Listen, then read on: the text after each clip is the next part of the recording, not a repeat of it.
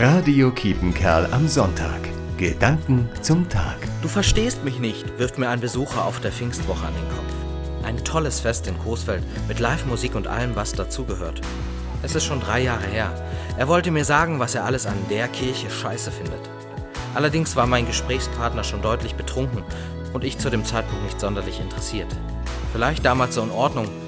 Es beschäftigt mich aber aktuell. Verstehen Sie mich? Eines ist klar, Sie hören, was ich sage, aber verstehen Sie mich auch?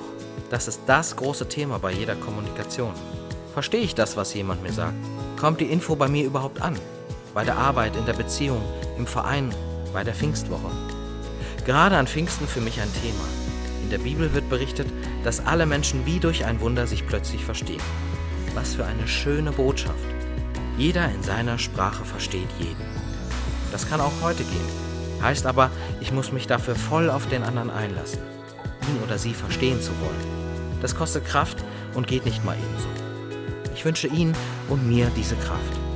Matthias Bude, Coesfeld. Radio Kiepenkerl am Sonntag. Gedanken zum Tag.